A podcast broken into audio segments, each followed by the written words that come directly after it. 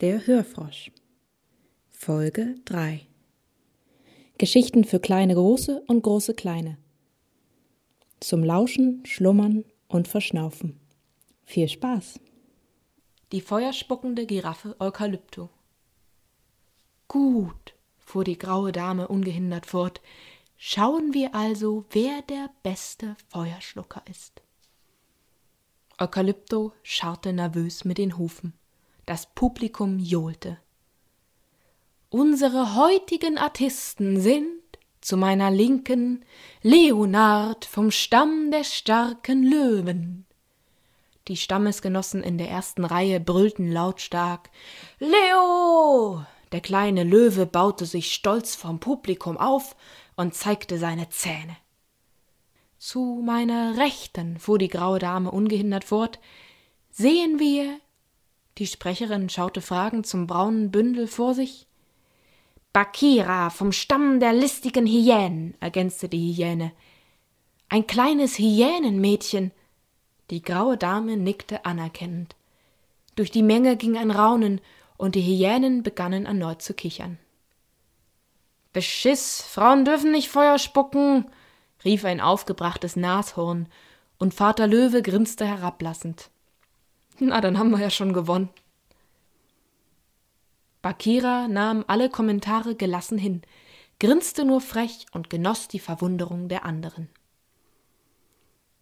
Und in der Mitte sehen wir, setzte die graue Dame fort und warf der verwirrten Giraffe neben sich einen kurzen Blick zu, den altbekannten Meister des Feuers, Eukalypto, vom Stamm der grazilen Giraffen.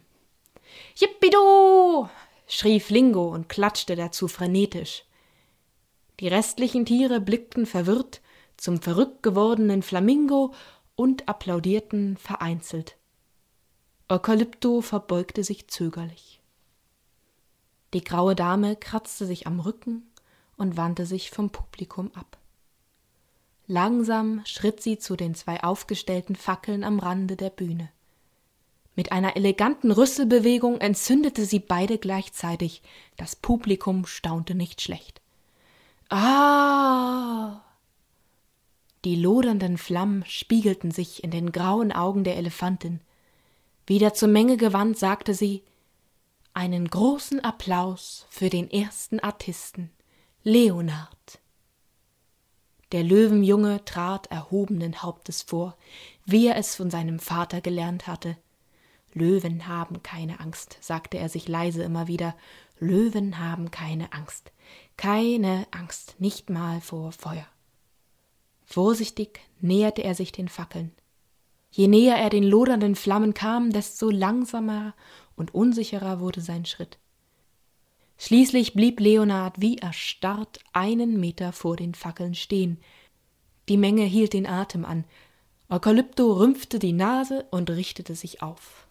Da ergriff Leonard wieder der Mut. Ein letzter energischer Schritt, und der Löwe packte die beiden ungeheuren Fackeln. Bei den ersten drei Versuchen fiel ihm immer eine Fackel herunter, aber schon bald jonglierte der junge Löwe hoch über den Köpfen des staunenden Publikums. Vielen Dank fürs Zuhören und bis zum nächsten Mal. Euer Hörfrosch.